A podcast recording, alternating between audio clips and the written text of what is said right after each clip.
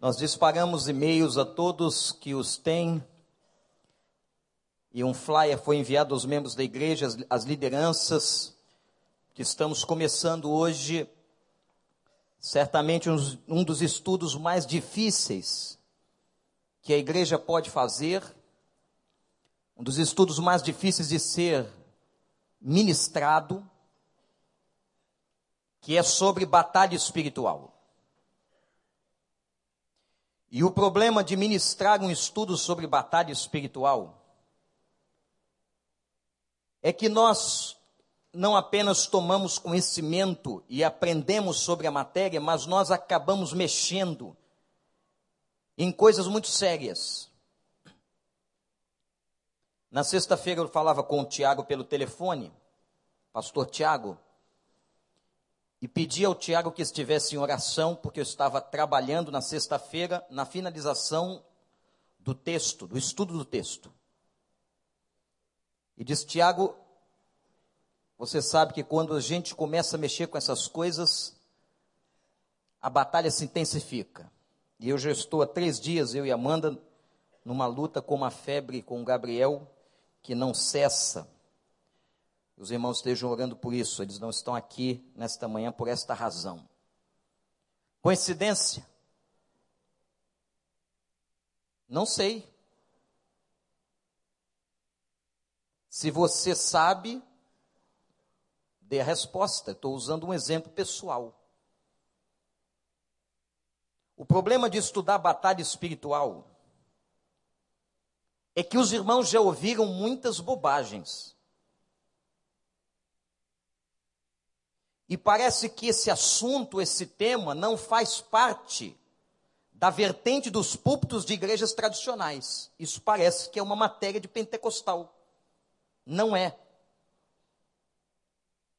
O problema é que muitas coisas são ensinadas de maneira absolutamente erradas, de acordo com a Bíblia.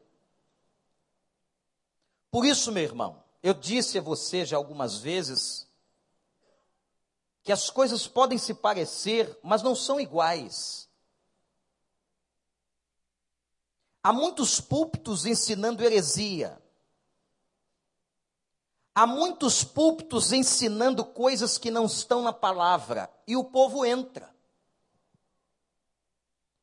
Vira e mexe, eu me pego diante de um irmão da igreja, há muitos anos aqui, que eu julgava ter maturidade espiritual para entender certas coisas e o irmão ainda não entende, porque não conhece Bíblia.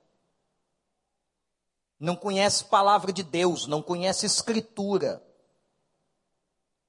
E se nós não conhecemos escritura e palavra de Deus, a gente entra numa série de balelas que se diz sobre os temas da Bíblia, e um deles e talvez uma das áreas mais comentadas, um dos textos mais escritos, seja sobre batalha espiritual.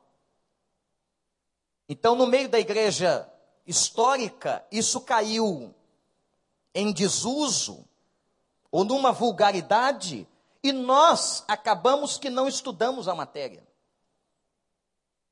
A primeira igreja de Curitiba, que eu refuto como uma das melhores igrejas do país, a nível de doutrina, de ministério, de trabalho, pastor Pascoal, que hoje é presidente da Convenção Batista Brasileira, fez um estudo belíssimo nesta matéria. Eu vou ver se conseguimos, porque ele publicou um pequeno livro sobre batalha espiritual. Vou ver se conseguimos para vendermos este livro entre nós é um dos livros que eu estou como bibliografia para esta série de mensagens sobre batalha espiritual.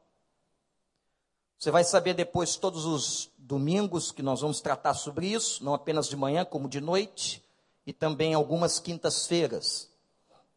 Mas esse é o nosso tema. Eu quero que você se segure aí na cadeira, no banco. Quem quiser trazer na próxima oportunidade, hoje ainda, pegar uma folha para fazer anotações.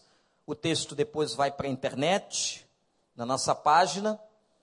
Mas nós vamos entrar numa área muito importante. Eu quero fazer um pedido aos meus irmãos, que os irmãos orem por mim na preparação desse estudo, porque ele continuará sendo trabalhado, e por todos nós, porque já não é de hoje que o Espírito de Deus tem me incomodado para trazer isso à igreja.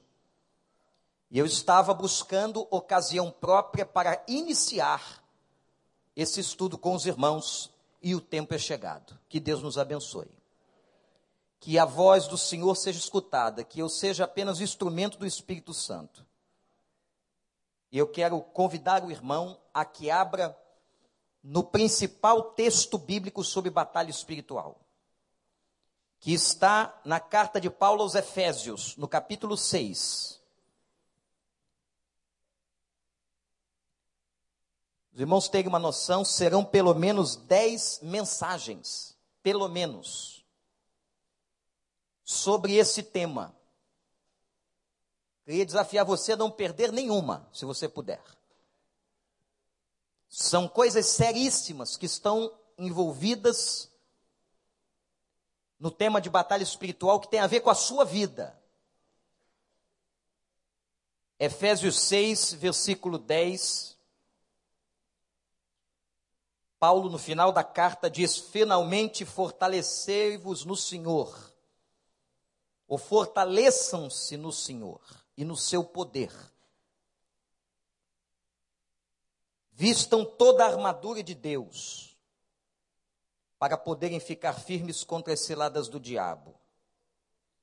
Pois a nossa luta, sublinha esta palavra, não é contra seres humanos, mas contra dominadores deste mundo, das trevas, contra as forças espirituais do mal nas regiões celestiais. Que texto. Não fecha a Bíblia, não. Aqui está Paulo escrevendo aos Efésios e falando sobre uma luta. Para Paulo, nós estamos num campo de batalha. Portanto, se você pensa que ser cristão é vir à igreja, você não entendeu o que é cristianismo. Se você está pensando que ser cristão é vir aqui aprender a fazer orações, mandingas espirituais para proteger sua casa, entregar ofertas e aprender a ler Bíblia, você não entendeu o que é cristianismo. Nós estamos, como crentes, num campo de batalha. Nós estamos numa batalha. O mundo que nós estamos vivendo, a Bíblia diz que está dominado por forças malignas. Na primeira carta de João, quando João escreve o capítulo 5, versículo 18, ele diz: O mundo jaz no maligno. A expressão jaz significa alguém ou alguma coisa que está dominada ou debaixo de uma autoridade. O mundo jaz no maligno, isto é, o mundo está debaixo de uma autoridade maligna. Portanto, irmãos e irmãs, sejam culturas, sejam leis, governos, filosofias, tudo que nós estamos vendo no mundo está debaixo de um governo que não é governo de Deus. E se não é governo de Deus, a Bíblia diz que só há dois senhores a serem servidos. Ou servimos ao Senhor do céu, ou serviremos ao Senhor do inferno. O mundo serve ao Senhor do inferno. Os meios de comunicação são usados hoje pelo Senhor do inferno. E é por isso que nós estamos vendo tantas desgraças. Por que é que a mídia, e 80% da mídia, seja televisiva, falada, ou na internet, só proclama desgraça? Por que é que o ser humano gosta de ouvir sobre desgraça? Por que é que quando nós passamos num acidente, nós diminuímos a velocidade do carro para vermos o tamanho do estrago? E hoje muitos de nós sequer têm qualquer sensibilidade pelo ser humano que está sofrendo ou que acabara de morrer. O mundo jaz no maligno. A Bíblia diz, e ao próprio João, que Satanás é príncipe neste mundo. A Bíblia o chama assim. Portanto, irmãos, conflitos espirituais na vida de uma pessoa, como nós recebemos nos gabinetes pastorais pessoas com conflitos espirituais, prisões emocionais, vícios, doenças físicas e psíquicas, destruição de valores morais e éticos, violência, possessão demoníaca, opressão, vida infrutífera, misticismo, ocultismo, pobreza, miséria, idolatria, tudo isso tem a ver com o tema de batalha espiritual. Tudo isso está relacionado porque há um governo, há uma entidade ou entidades que dominam o mundo da espiritualidade. Mas eu quero ir para a Bíblia. Eu quero ir para o texto. E eu vou fazer nesta manhã com os irmãos uma exegese do texto. Nós vamos entrar no significado, para que nós entendamos o que a passagem quer dizer. E antes de entrar no texto propriamente, nós temos que entender o contexto. Por que, que Paulo escreveu isso para a igreja de Éfeso? Por que é que esta passagem não está, por exemplo, na carta aos Filipenses? Por que é que não está na carta aos Colossenses? Por que é que não está na carta aos Coríntios? Porque era na cidade de Éfeso, cidade na qual a igreja de Éfeso estava, que problemas dessa natureza estavam nitidamente acontecendo. Então eu quero convidar você a acompanhar comigo um pouco do contexto de Éfeso. A carta de Éfeso, metade da carta, a primeira metade, é doutrinária. O que é doutrina? Doutrina é fundamento da fé, é ensinamento sobre a fé. É o que sustenta, é a filosofia do que cremos, é a base do que cremos. Isto é doutrina. A Bíblia fala de uma doutrina sã, o que nos mostra que há doutrinas doentes e que não pertencem à palavra. A sã doutrina era uma doutrina dos apóstolos. E é esta doutrina que nós estamos buscando.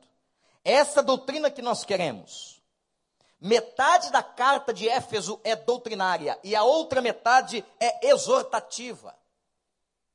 Paulo está exortando a igreja e atenção, porque até a data é importante. Ele está escrevendo esta carta no ano 62 e 63, por aí, depois de Cristo. Vamos ver qual era a realidade espiritual, a realidade espiritual da igreja de Éfeso, ou da cidade de Éfeso. Vamos ver o contexto que a igreja estava inserida. As primeiras informações, irmãos, sobre Éfeso estão em Atos 18, 19 e 20. Aqui nesses três capítulos de Atos, você começa a entender, e é assim que se estuda a Bíblia, o que, que aconteceu, como é que essa igreja nasceu na cidade de Éfeso. Esta cidade hoje está na Turquia, é um grande acervo arqueológico. Eu estive lá. A cidade de Éfeso e Paulo vai declarar ele mesmo que ele enfrentou nesta cidade bestas feras. Essa declaração de Paulo está em 1 Coríntios 15. Em Éfeso, Paulo teve uma luta com feras e bestas. Ele não está se referindo a animais, ele está se referindo ao mundo espiritual. Portanto, os irmãos vejam como aquela cidade era impregnada de questões espirituais gravíssimas, ao ponto do próprio Paulo dizer: Eu enfrentei bestas feras diante de mim. Quando Paulo chega em Éfeso, encontra doze crentes. Doze. E esses doze crentes não conheciam o Espírito Santo, diz a Bíblia. Eles só conheciam o batismo de João, que era o batismo de arrependimento. A Bíblia declara que quando Paulo chega, vendo a deficiência doutrinária dos doze irmãos, ele prega sobre o Espírito Santo e o Espírito Santo é recebido por aqueles irmãos. Aqueles irmãos então recebem o Espírito Santo. Vejam que no livro de Atos, o Espírito Santo está se instalando, como aconteceu com os samaritanos, com os judeus no Pentecostes. O Espírito Santo está instalando o seu ministério.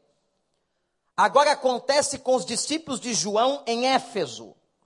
Naquela hora que eles recebem o Espírito Santo, eles então começam a profetizar, em falar em outras línguas, aqueles irmãos, e Paulo passa cinco meses ensinando naquele lugar.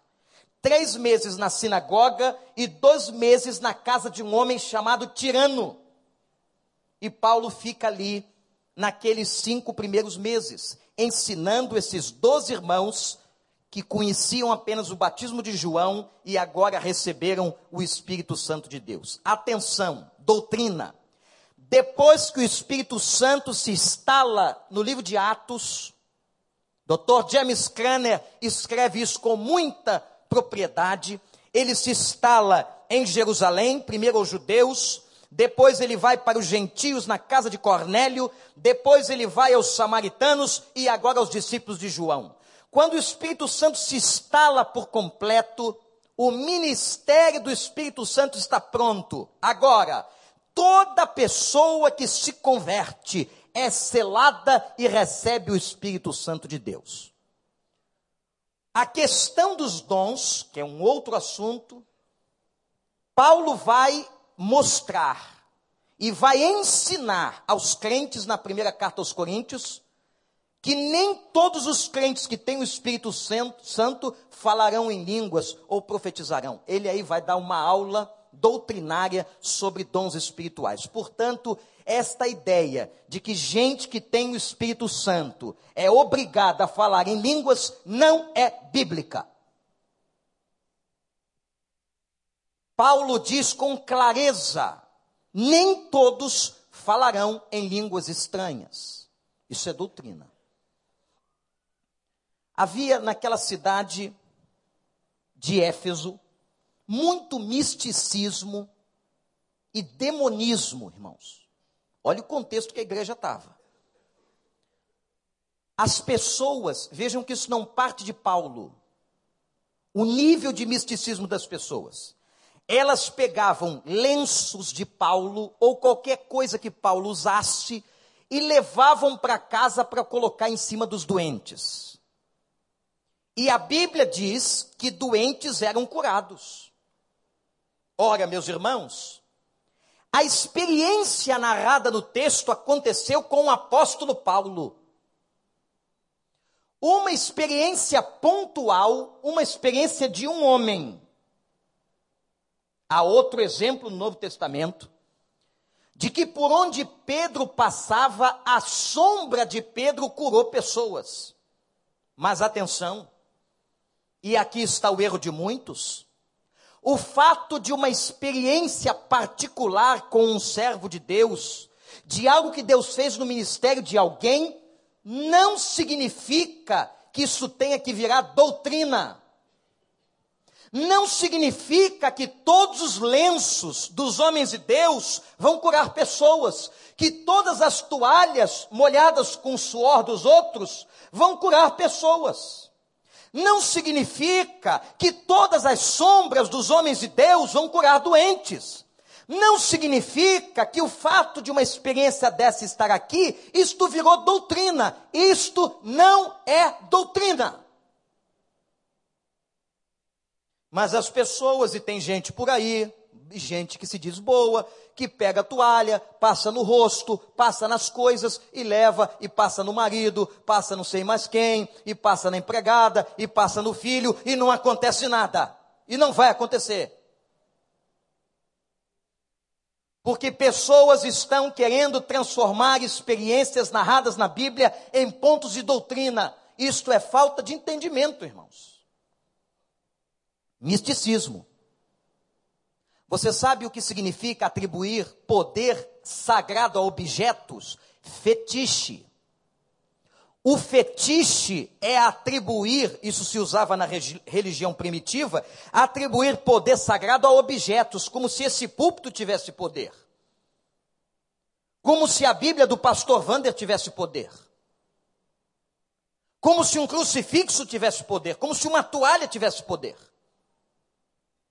Gente, me impressiona o número de pessoas, os novos não, porque são novos, são neófitos. Mas o número de pessoas maduras na fé, ou pelo menos velhos de igreja, que caem nessas coisas. Com 20, 30, 40 anos de igreja, ouvindo o evangelho, frequentando escola bíblica, lendo a palavra, ainda caindo nessas coisas, do misticismo incruado na realidade da cultura brasileira. O misticismo estava presente na igreja de Éfeso e mais. Havia naquela cidade muita gente endemoniada. Hoje me deparei com uma irmã na classe, pastor, existe mesmo esse negócio? Existe. E ela se tremeu de medo, disse, eu ia dar essa aula meia-noite, mas resolvi dar hoje de manhã. Esse negócio acontece. O demônio possui pessoas e de uma maneira misteriosa, parece que possui coisas que têm vida, porque entraram na manada de porcos em Marcos capítulo 5. Meu Deus, o meu pudo pode estar endemoniado, sei lá. Quero dizer para você também que nós vamos estudar batalha espiritual, vamos levar uns 10 cultos, mas a gente não sabe tudo, irmãos. E ninguém sabe tudo. E muitas coisas da batalha espiritual se encaixam em Deuteronômio 29, 29, onde a palavra escrita diz que há mistérios que a homem não lhe foi revelado, o homem não vai saber. Então não pensem que vocês vão sair daqui PHDs em batalha espiritual. Nós vamos tentar aprender alguma coisa com a Bíblia. Mas há dúvidas que não há pastor, não há ninguém que possa entender. Há um casal em nossa igreja que, quando ele se converteu, eles se converteram, irmão fiel, está conosco todos os domingos aqui. Ele tinha uma fazenda e ele quis consagrar a fazenda ao Senhor. Levou um grupo de crentes para estarem orando com ele naquele lugar. Passava uma crise muito grande e no meio das orações, o colchão da cama do casal começou a pegar fogo. Objetos voavam e se espatifavam nas paredes. E o padre Quevedo não estava lá. Depois eles descobriram em oração e consagração que aquele lugar tinha sido consagrado a Satanás. E clamaram a Deus ali para que aquele lugar fosse agora lugar do Espírito de Deus. A possessão demoníaca, e há uma diferença entre possessão e opressão, nós vamos explicar isso, ela é real. Um chefe da sinagoga de Éfeso, chamado, chamado Seva, tinha sete filhos. E os sete filhos do cara gostavam de poder, eles começaram a olhar para Paulo. E Paulo andava em Éfeso, diz o texto, expulsando os demônios, era demônio para todo lado. Imagina uma cidade cheia de gente endemoniada. E tem dois tipos de endemoniado. Tem aquele endemoniado que se joga no chão, que todo mundo vê, que é o que bota medo nas pessoas, mas esse não é o pior. Esse é o demônio de mais baixa categoria. Mas tem aquele endemoniado que está lúcido, que está falando com inteligência, com astúcia. Um exemplo disso é Pedro antes de receber o Espírito Santo. Quando ele tenta impedir ou falar sobre a prisão e morte de Jesus, e ele diz: Não, não vou deixar. Vejam que ele está tomado de uma boa intenção e até carinho com o Senhor. E Jesus não fala com Pedro, fala com o diabo e diz assim: Para trás de mim, Satanás. Depois do Espírito Santo, Pedro e nenhum outro discípulo do Senhor se encontra mais em possessão, porque crente não fica possesso. Crente pode ficar opresso, mas não possesso. Os filhos de Seva, os sete, ficaram vendo aquilo, que coisa linda. Vamos fazer também. E vamos usar a mesma fórmula. Paulo dizia assim: em nome de Jesus, eu repreendo e os demônios saíam. Eles fizeram a mesma coisa ainda colocaram uma aditiva. E começaram a fazer assim: olhavam o demônio e diziam: Em nome de Jesus, a quem Paulo prega, eu te repreendo. Pegaram pela frente um diabo de alta categoria. Não era demônio rampeiro, e o demônio olhou para ele e disse: Como é? Eu conheço Jesus. Eu sei quem é Paulo, mas eu não sei quem é você. Sabe o que a Bíblia diz? que o demônio, o homem demoniado, deu uma coça nos sete e colocou os homens nus fugindo pela cidade. Imagina sete caras pelados saindo, correndo, porque um bateu. Porque uma das características da possessão demoníaca, e a gente vai falar disso, é força física descomunal. Eu vi na igreja onde era membro, uma moça endemoniada no batistério da igreja. Não estava convertida. Ia ser batizada sem ter sido convertida. Houve uma falha no sistema de avaliação. E aquela moça, uma moça magra, muito magra, de 30 e poucos, 40 quilos, não mais do que isso. E há membros da, desta igreja aqui que a conheceram. Levantava um banco desse onde vocês estão sentados, sozinha, e o jogava na parede.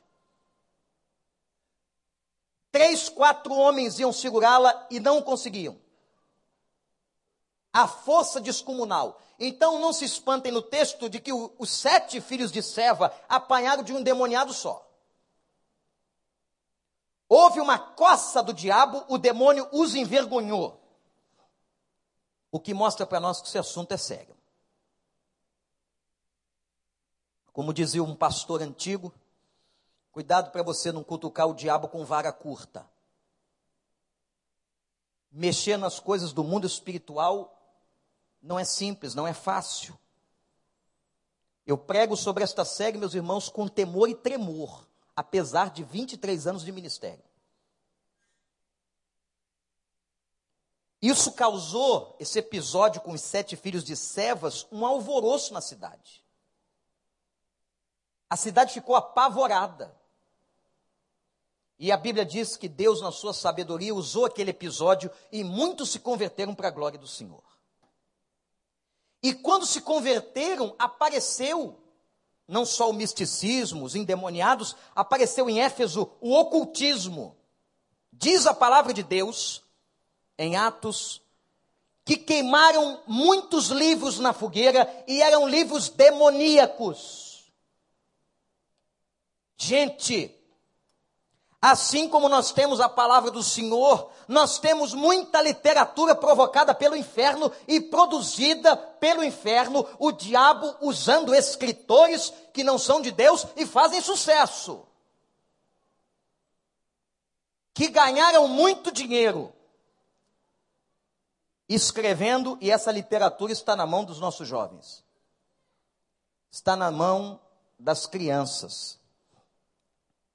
O texto diz que eles queimaram de livros cerca de 50 mil dracmas. Isso era livro à beça.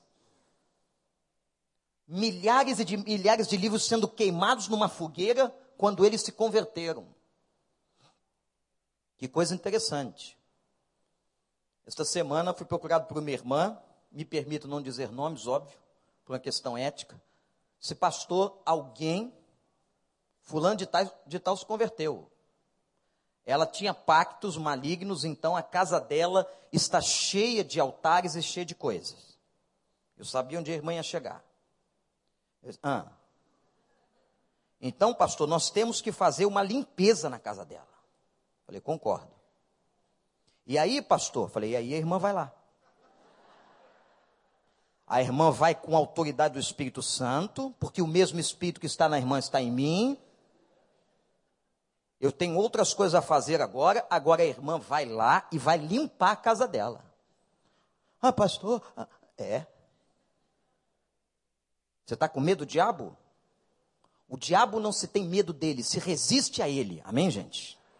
Não se tem medo dele, porque nós não o vencemos com as nossas forças, nós o vencemos com a força do Espírito de Deus. Então, se aparecer um caso na sua família, nem precisa chegar para mim e perguntar se eu posso fazer limpeza na casa dos outros. Vai você. O que tiver acesso a mim, vou eu. Mas o que tiver acesso a você, vai você. Limpa, joga fora. Quando minha mãe se converteu, eu tive que fazer, tive que tirar tudo da minha casa. Juntamos aquelas imagens, colocamos num saco imagens de todo tipo de coisa e fomos jogar aquilo fora. E não dá para outra pessoa, não. Hein? Aí eu estou com pena, a imagem é tão bonita, eu vou dar para não sei quem que é dessa religião. Não faça isso. Quebre e jogue fora. Você vai dar veneno para o outro? O troço que te fez mal, tu vai dar para o outro? Não, de maneira alguma. Ocultismo na cidade, artes, a Bíblia fala em artes mágicas. Olha quando as pessoas se impressionam com mágicas, com pessoas que adivinham.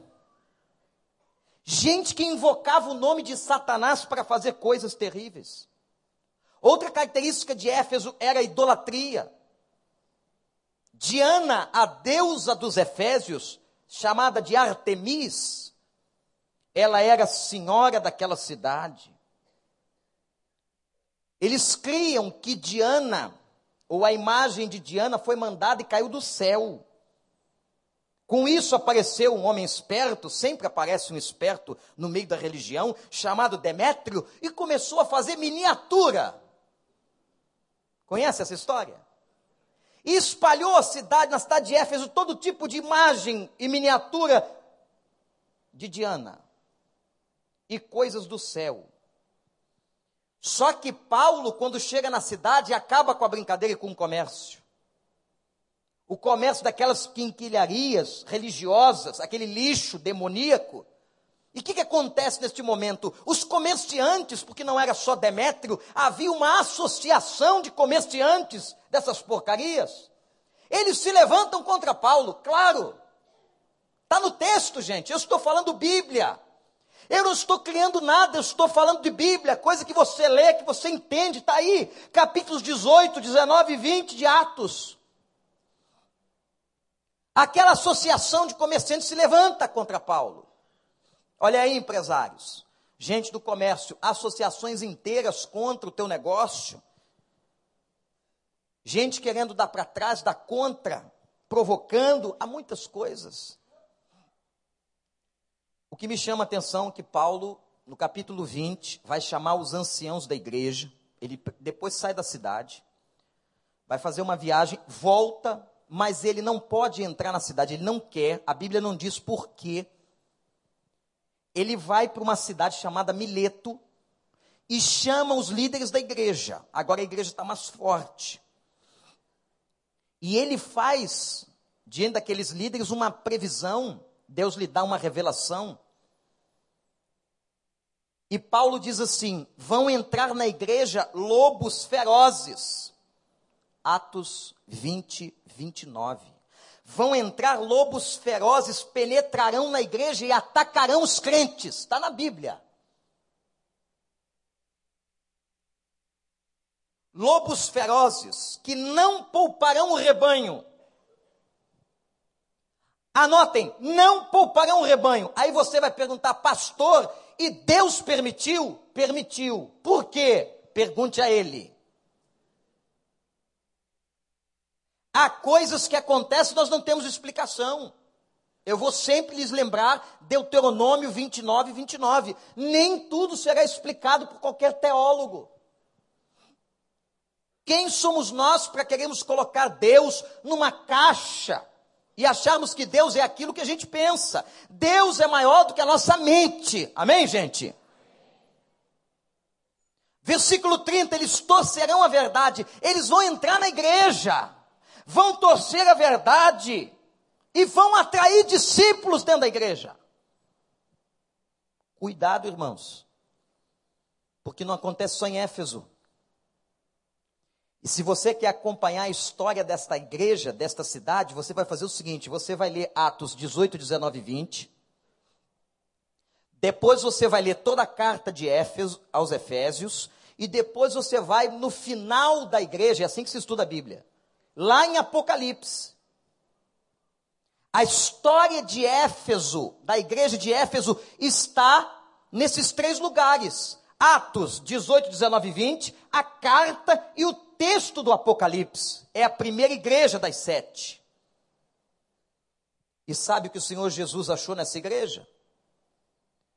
Se Paulo escreveu a carta aos Efésios no ano 62 e 63, João recebe a revelação em 95.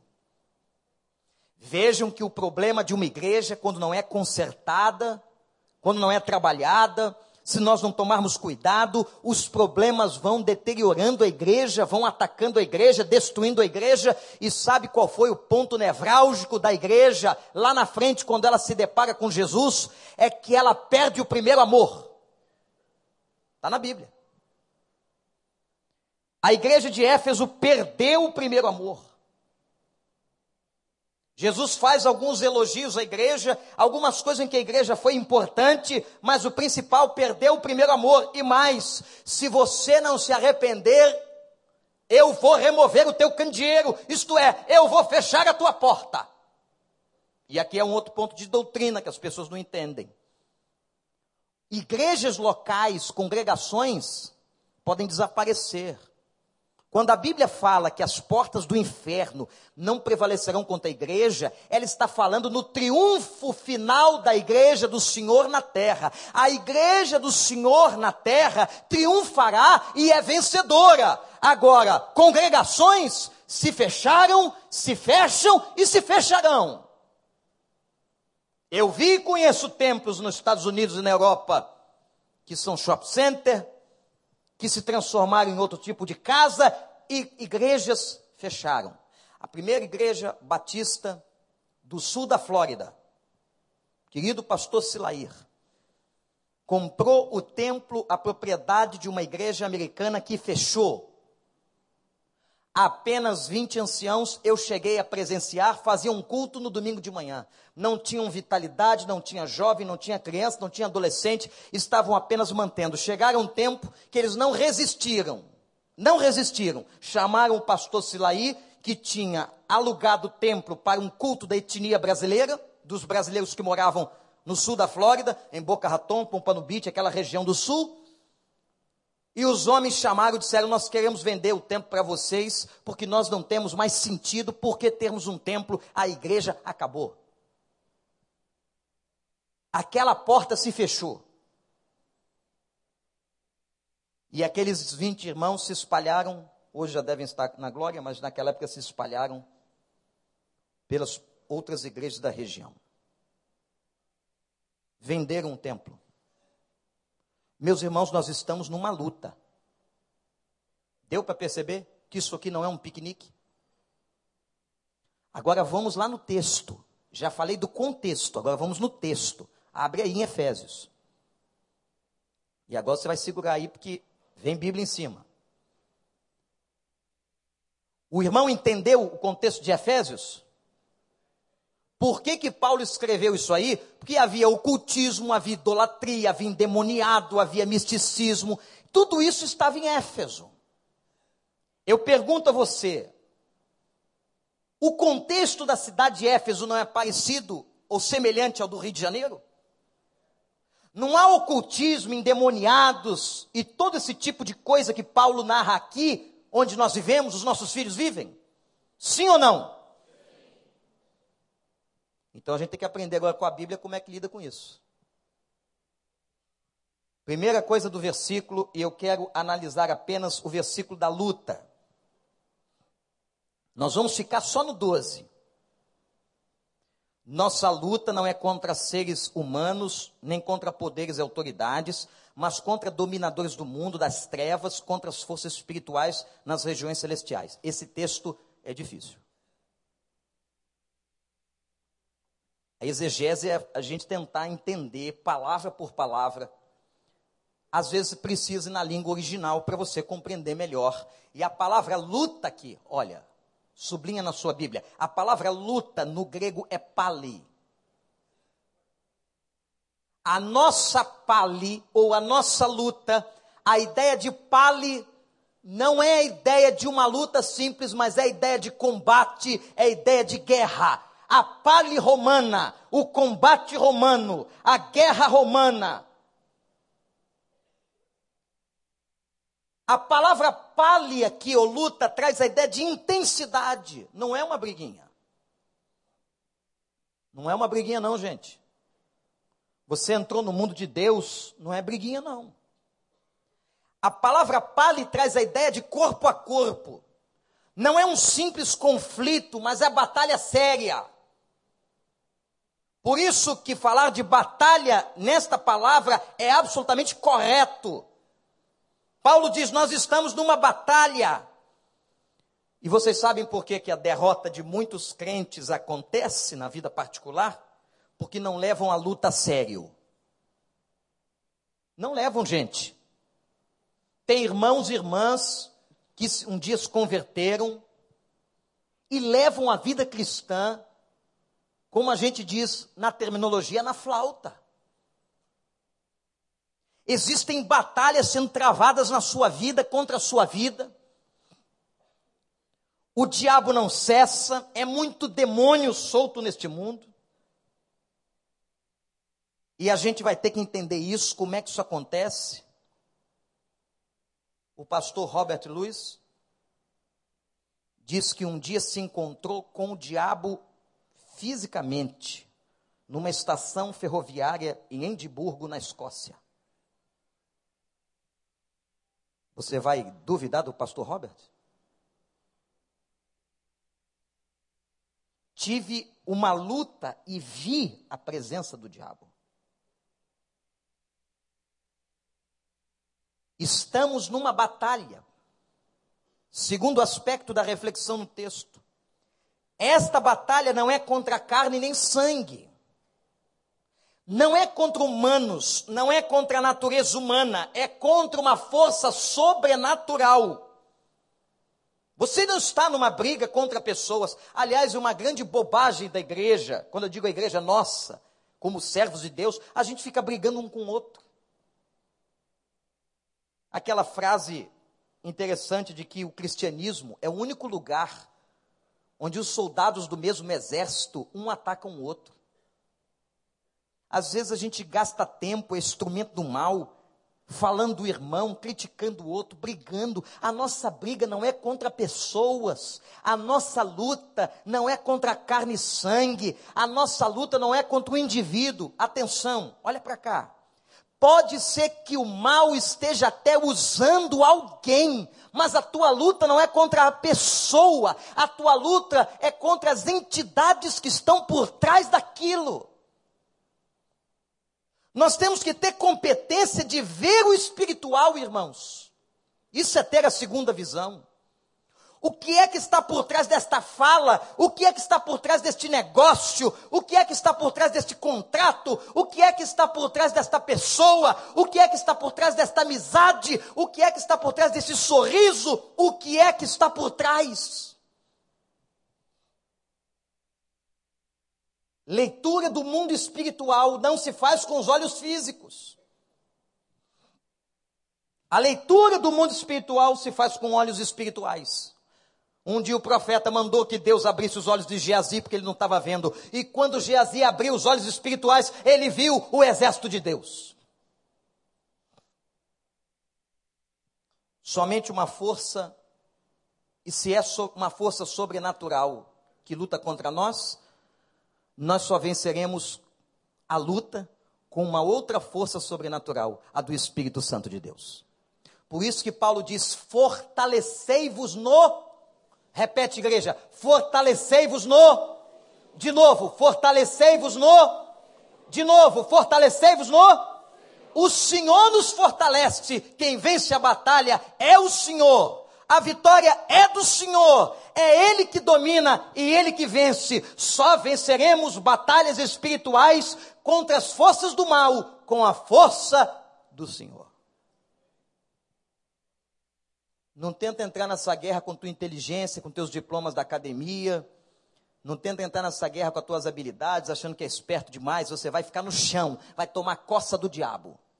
Como aqueles sete tomaram, saíram nus pela cidade de Éfeso. Ralph Martin, teólogo que faz uma análise sobre esta passagem, diz que a carne e sangue a qual Paulo está se referindo, a nossa luta, a nossa batalha não é contra a carne e sangue, não são poderes humanos.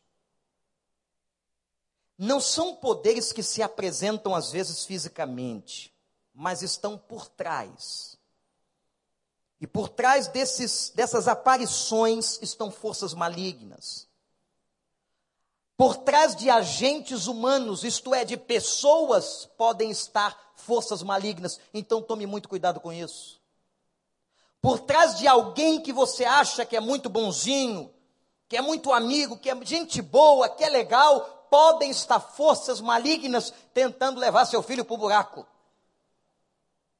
Seu casamento para destruição. Então, a primeira parte da exegese, nós estamos numa luta que não é contra a carne e sangue, mas poderes sobrenaturais do mal terceira parte da exegese, nós temos que conhecer quem é o inimigo. Eu tenho vários militares aqui na igreja. Como é que um exército que vai lutar não conhece o inimigo? Nós temos que conhecer o inimigo, como ele age, como é que ele se manifesta, como é que ele atua. E o nome dele é Satanás. E Satanás significa acusador. O seu ministério de acusação está presente. Olha o que aconteceu. Preste atenção no que eu vou dizer aqui. Até o século XIX, toda pessoa cristã acreditava no diabo. Até o século XIX, toda pessoa cristã acreditava na existência do diabo. A própria ciência, quando não entendia doença mental, ela atribuía a forças malignas. Século XIX. A partir do século XX, por causa de muitas filosofias sutis da cultura, o diabo virou mito cultural. Então, na cabeça até de alguns teólogos, o diabo é uma ficção, é uma ilusão.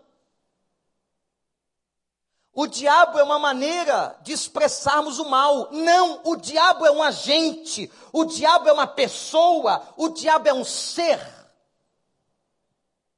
Mas sutilmente, filosofias do mundo moderno tentam dizer isso. Diz que o diabo foi fazer uma reunião no diabódromo.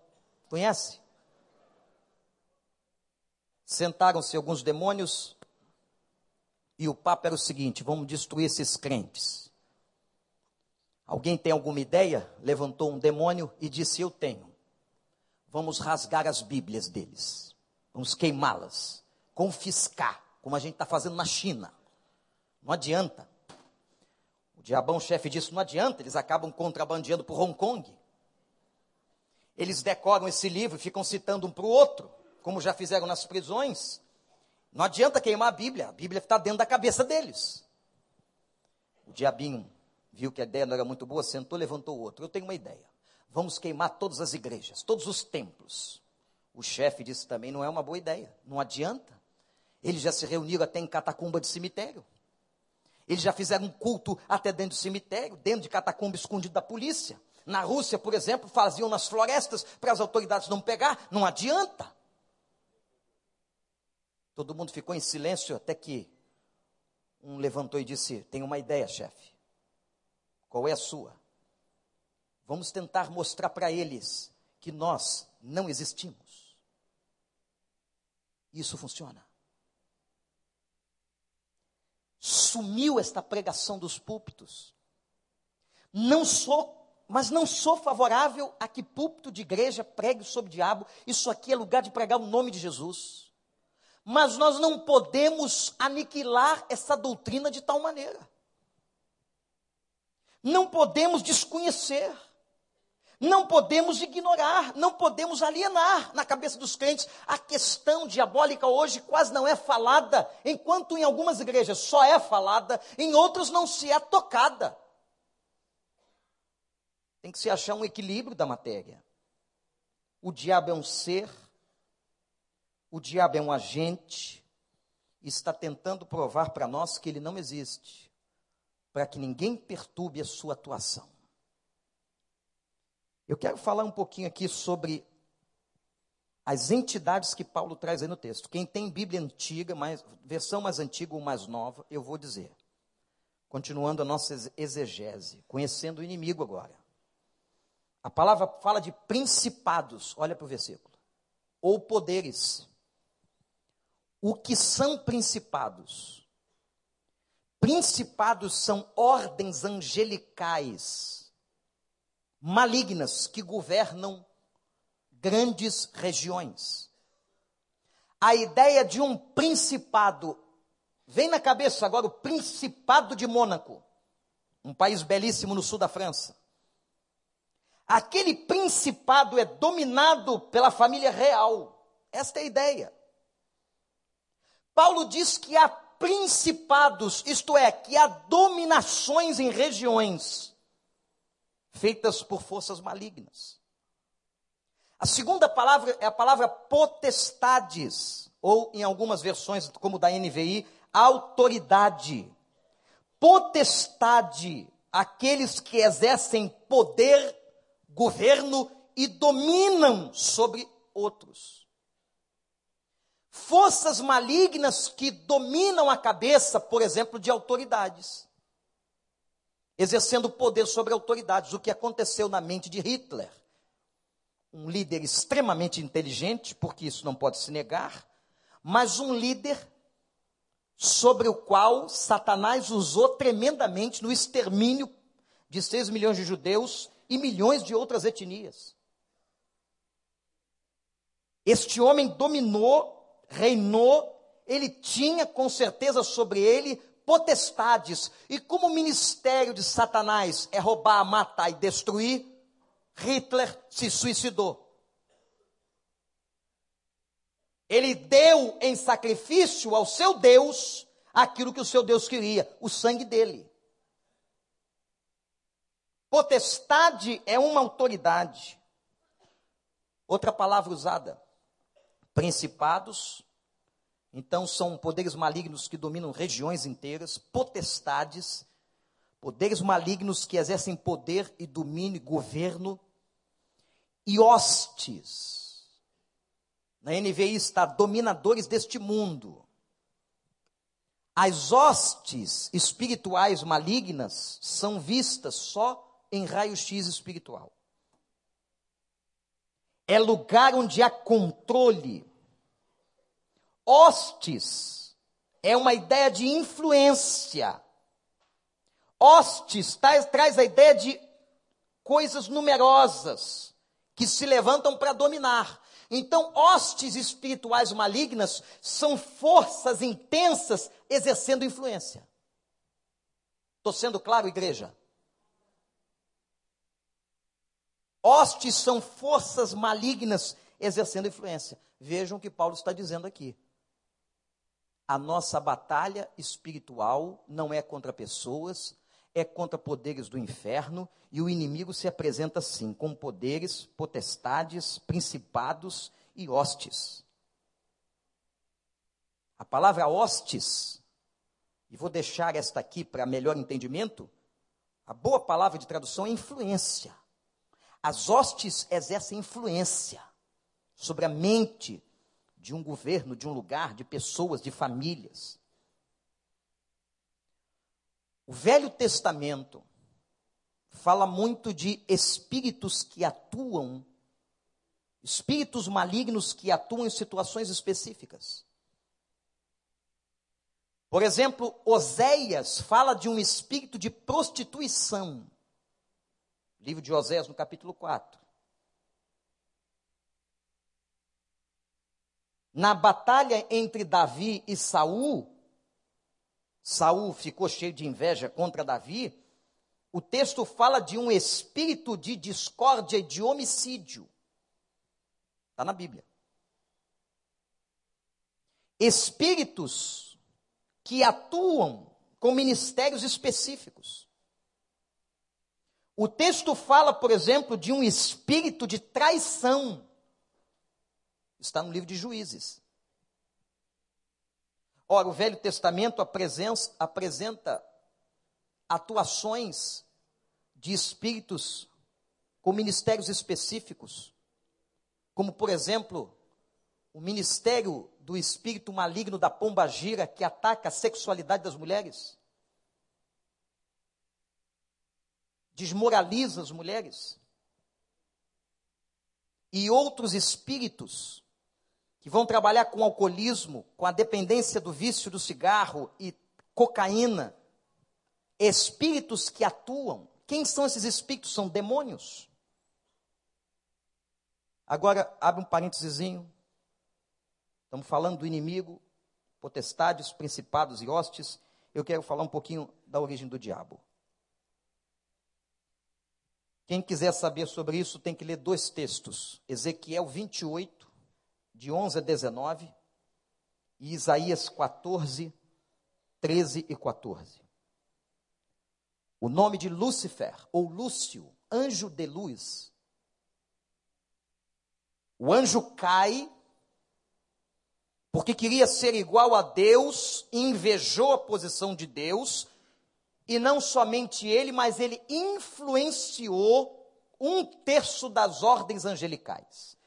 E a Bíblia diz que Satanás ou o diabo caem com os demônios agora, com esses anjos e habitam a terra. Aí vem uma pergunta teológica, olhe para mim. Pastor, como é que no céu, no coração de um anjo de luz e de anjos que serviam a Deus, entrou o mal. Quer saber a resposta? Só Ele. Quem tentar te dizer alguma coisa é especulação. Não sabemos como o mal entrou nas ordens das regiões celestiais. O que sabemos é o que o Senhor diz: nunca mais acontecerá, e ele será esmagado pela força do Calvário. Já está vencido. Quando ele vem à terra, o propósito está em João 10, 10 matar, roubar e destruir. Matar sua família, matar sua vida, destruir sua casa, roubar a sua paz. O diabo é um opressor que não desiste do mal, responsável por muitas desgraças. Quando a gente liga a televisão e vê um garoto com a faca no pescoço de uma moça, ou um revólver como aquele daquele ônibus, ficou famoso, virou filme. A gente acompanhou a desgraça daquela menina. A gente acompanhou aquele rapaz. Aquele rapaz não estava só, ele estava possuído por forças malignas que o ajudaram a atirar na cabeça daquela menina. Quando você ouve certas desgraças no mundo, aí está a atuação maligna. Visível. responsável por muitas desgraças. E na igreja? Hum. Pastor, entra aqui. Entra.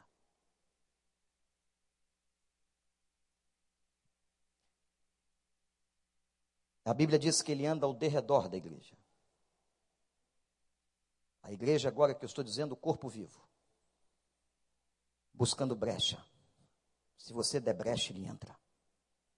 Não entra no seu corpo, mas entra na sua esfera de vida. Entra ali na esfera dos negócios, na esfera dos relacionamentos, ele vai entrar na esfera de vida. Ele não pode tocar em você, isso é Bíblia. Mas ele vai entrar na esfera. Ele planta joio no meio do trigo. Sabiam disso? É ação de Satanás plantar no meio da igreja gente que nunca se converteu e que vai ser plantada para perturbar. E Jesus diz assim: não os arranque. Nós não temos autoridade espiritual para tirar ninguém nem sabemos. Ele diz que só será feito no último dia do juízo, é que haverá separação entre joio e trigo. Mas o joio é plantado na igreja. Outro ministério dele na igreja é plantar falsas doutrinas. Para manter o povo no erro. Outra ação dele é tentar tirar você do caminho. Toda tentação, hoje à noite é tentação, hein? Hoje à noite é tentação. Se tu quer dormir bem, tu vem. Então tu vai ficar em casa sem conhecer uma, a matéria. Vamos botar o templo a meia luz. Brincadeira. Toda tentação leva você para cair. Depois a gente vai falar disso. C.S. Lewis vai dizer que o mal é um agente pessoal que nos tenta e busca destruição. Nos oprime a partir das brechas. Pastor, meu marido deu uma brecha, entrou no nosso relacionamento, forças malignas? Sim. Meu filho, minha filha deu uma brecha, entrou, entra. Na esfera de relação. E a estratégia dele é sempre com sutileza. 2 Coríntios 11, 14, ele se apresenta como anjo de luz. Realiza, segundo Apocalipse 16, sinais milagrosos. Atenção, sinais milagrosos. Porque ele precisa atrair, impressionar. O diabo não é aquela imagem da Idade Média que foi descrita como aquele cara feio, de trindade, de tridente, não é? Vermelho de chifre, com rabo longo, capa preta. Se ele fosse apresentar assim, ele não tinha discípulos. Mas ele se apresenta numa linda mulher, num belo homem, num belo negócio, numa palavra sutil, mansa. Recomendo vocês a verem duas cenas aliás, a cena da paixão de Cristo quando aparece a tentação do Getsemane. Interessante aquilo ali.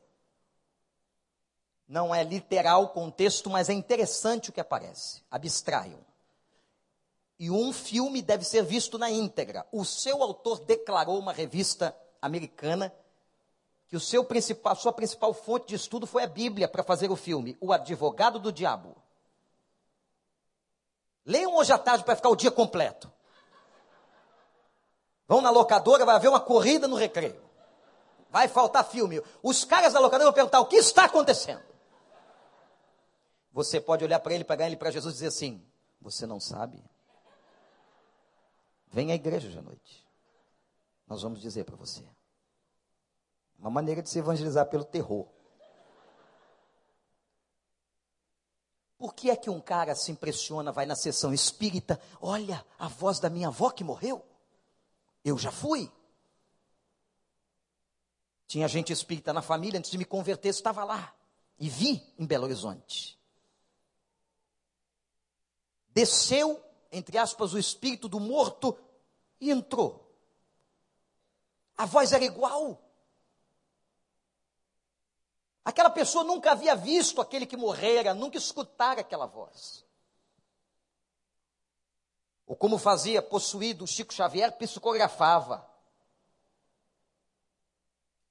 Irmãos, atuação maligna, porque a Bíblia diz, e está na palavra, não invoqueis os mortos. Invocar os mortos é abominação ao Senhor. Lugar e religião que invoca morto é religião do inferno e não de Deus. E mais, aquilo é mentira. Porque na parábola de Lázaro, Jesus explica que quem está do lado de lá não passa para o lado de cá. Morto não se comunica com vivo. E vivo não se comunica com morto. Estamos em realidades de existência diferentes. Eu hoje fazia uma análise com a minha classe, já pensaram? Quantas pessoas já morreram na Terra? Desde que a Terra existe? Mais gente do que tem gente viva, correto? Já morreu muito mais. Imaginem se o mundo dos vivos fosse controlado pelos mortos. Nós não viveríamos. Seríamos robôs manipulados. Imagina você, na prática agora, na prática. Morreu uma pessoa que você odiava, tinha um relacionamento péssimo. Você disse: Louvado seja o nome do Senhor. Deus levou, ela foi. Mas morreu também o seu melhor amigo. Também foi. Já pensaram se o que morreu, que você odiava, lutasse para destruir sua vida e seu amigo para lhe ajudar? Quem venceria essa guerra? Isso é absurdo. Isso não tem coerência. E não tem coerência bíblica. Aquele que invoca os mortos é abominação contra o Senhor. Os agentes do diabo, os espíritos demoníacos, se opõem a todo o propósito de Deus. Agora tem um fato importante. Satanás não é onisciente, Satanás não é onipresente, Satanás não é onipotente. Esses atributos básicos pertencem somente ao nosso Deus. Então não tenha medo, porque ele não sabe tudo. O que é que eles revelam eles revelam coisas do passado. Satanás não tem poder, Satanás não está presente em todos os lugares. Ele, a Bíblia diz aqui onde é que ele gosta de estar presente. Mas como é que o diabo atua no mundo? Se na igreja ele tenta oprimir, disturbar, apresentar-se como anjo de luz, e no mundo? 2 Coríntios 4,4 está lá ele chega para cegar o entendimento. Cegar o entendimento dos incrédulos. O reformador Calvino e também Lutero afirmavam que a batalha espiritual é uma luta contra a cegueira lançada pelo diabo para que as pessoas não vejam o mal. Uma frase muito típica da sociedade. O que que tem, pastor? Que mal há nisso? O que que tem? É só um pouquinho, todo mundo faz. Demônios se escondem com as suas artimanhas na idolatria. Nas religiões primitivas ainda existe sacrifício humano no mundo, através de religiões. Eu uma vez estava na Califórnia no dia de Halloween. Acabei de fazer uma conferência e o pastor disse: Vamos passear no centro de São Francisco. Você não vai acreditar. Uma das cidades mais lindas e mais culturais do mundo. A cidade estava dominada por demônios, de gente endemoniada pelas ruas. E o governo americano sabia que ainda, isso foi agora, gente, ainda havia e há sacrifício humano nos rituais de festas do Halloween. Mas a gente, como gosta de comprar todo o lixo americano, já estão nas nossas escolas. A gente, em vez de copiar o que presta dos Estados Unidos, a gente copia o que não presta. Por que, que nós não copiamos o dia de ações de graças? Implantado nas igrejas para celebrar a vitória da colheita. Mas não, a gente copia o que é de ruim. Você, pai, proteste na escola do seu filho. Não deixe seu filho participar. E não vem com essa papinho. É que não tem problema. Tem problema sim. Você está, você está ensinando princípios. Você está pensando, passando mensagens que ele vai assimilando com certas festas escolares. Que nós temos que ter cuidado. Onde nós estamos botando nossos filhos para estudar? Que tipo de festa acontece ali? Que tipo de mensagem eles passam? O demônio, às vezes, não está nas coisas. Isso é bobagem. Que o demônio entra numa estátua. Não, não entra não. Mas o que está por trás daquilo, o que aquilo simboliza, o que aquilo significa. Festas que a gente costuma dizer o que que tem. Pessoas que a gente dá toda vazão para fazer o que quer. Que podem estar sendo agentes do inferno contra a sua vida. E eu quero terminar com a última parte da exegese. Nós estamos num versículo só. Só o versículo 12. Quando Paulo diz assim: A nossa luta é batalha, não é contra carne nem sangue, mas é contra principados, potestades e hostes espirituais. E termina no versículo 12: Nas onde fica as regiões celestiais. Então anote, segundo a interpretação dos melhores biblicistas. As regi regiões celestiais são lugares onde reina o governo de Deus. Regiões celestiais não são apenas o céu, o lugar da habitação última, não. Todos os lugares onde o reino de Deus está implantado, onde há governo de Deus, ele se infiltra. O que eu estou dizendo aqui é sério. Porque volto àquela pergunta, então, pastor, este lugar onde estamos aqui é um lugar de região celestial? É. Aqui acontece governo de Deus, mas Satanás se infiltra. Aí você vai perguntar para mim, pastor, como é que Deus deixa? A resposta é a mesma da outra. Pergunte para ele. Agora, o que eu tenho entendido é que ele permite para que nós cresçamos. Ele permite tanto a tentação como a provação, que são coisas diferentes, para que nós cresçamos. Mas esse é assunto para um outro momento. Regiões celestiais travam batalha. Então agora, agora, neste momento, existe uma batalha espiritual aqui dentro. Eu não sei como ela está se estabelecendo, eu estou pregando mas acredito que hajam ações malignas. Se estamos trabalhando com aquilo que é racional, que é da inteligência, está havendo ações malignas e racionais sobre a mente de muita gente. Será que isso é verdade? Não, eu estou agora dramatizando. Alguém pensando, será que isso é verdade? O que o pastor está dizendo? Será que a interpretação está errada? Aí eu não acredito nisso não. Isso não acontece comigo. Eu nunca vi. Neste momento aqui na região, este lugar é região celestial, louvado seja o nome de Deus. Se estabelece uma batalha. Na sua casa que você consagrou a Deus, que você a tem como região celestial, se estabelece uma batalha. Ele vai se infiltrando. Satanás está presente sim nesses lugares de batalha. regiões celestiais, lugar de homens de Deus, de anjos de Deus, do Espírito de Deus, mas que Satanás se infiltra por permissão de Deus. Na igreja, na casa, nos ambientes, e eu quero concluir a primeira parte. Falando de João 8,36. Porque essa passagem, meus irmãos, não foi escrita apenas para pessoas não crentes. Mas o evangelista narra a palavra de Jesus que disse: Conhecereis a verdade, e a verdade vos libertará.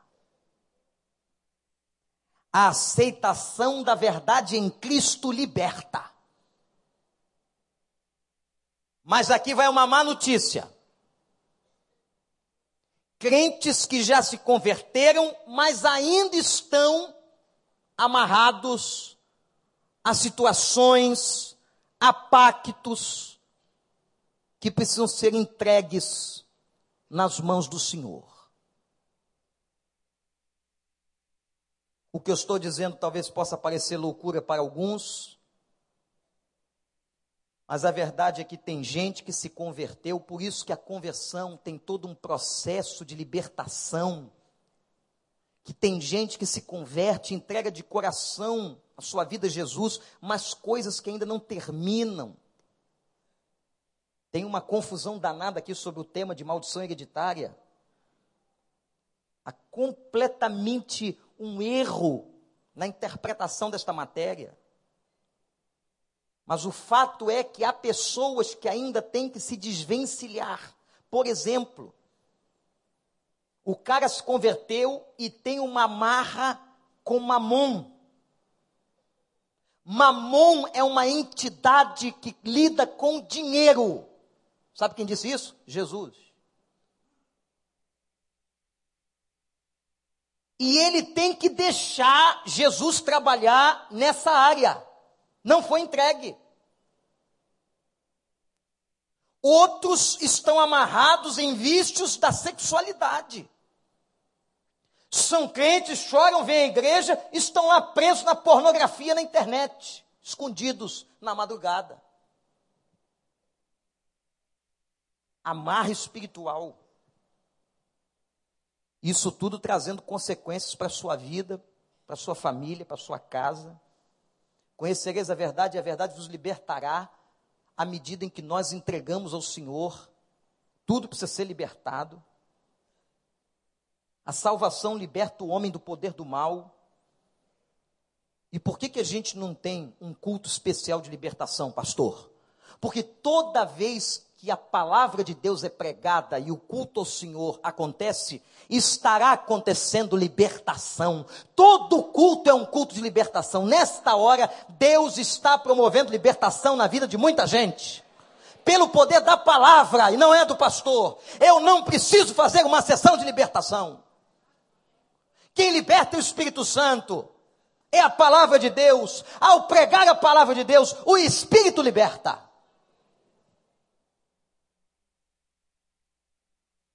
O diabo tem forças para perturbar a igreja, permitido por Deus, mas não tem forças, irmãos, para destruir as nossas vidas. Há muito sobre batalha espiritual, e eu quero convidar você agora que fique de joelhos. Passamos um pouco do tempo natural, mas eu acredito que foi útil para a sua vida. Eu queria que você clamasse. Sei que tem gente que não pode ajoelhar, não tem problema, pode ficar sentado. Quem quiser também ficar em pé também pode, mas agora eu quero que você clame. Que você diga ao Senhor, dizendo: Senhor, eu preciso entender isso, como é que isso atua na minha vida, na minha casa.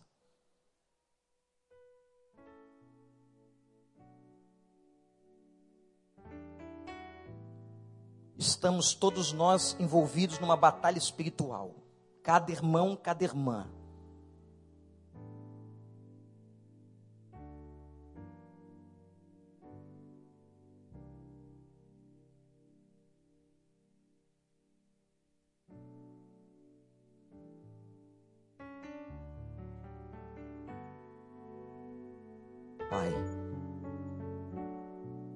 Quero te agradecer porque a verdade nos liberta. Por esse texto de Paulo tão rico, em que a nossa luta não é contra as pessoas, a nossa batalha é contra hostes e principados espirituais. Senhor, ajuda-nos a entender isso. Ajuda-nos, Senhor, a entender esse tema tão complexo. Tantas coisas são ditas que não têm a ver com a tua palavra.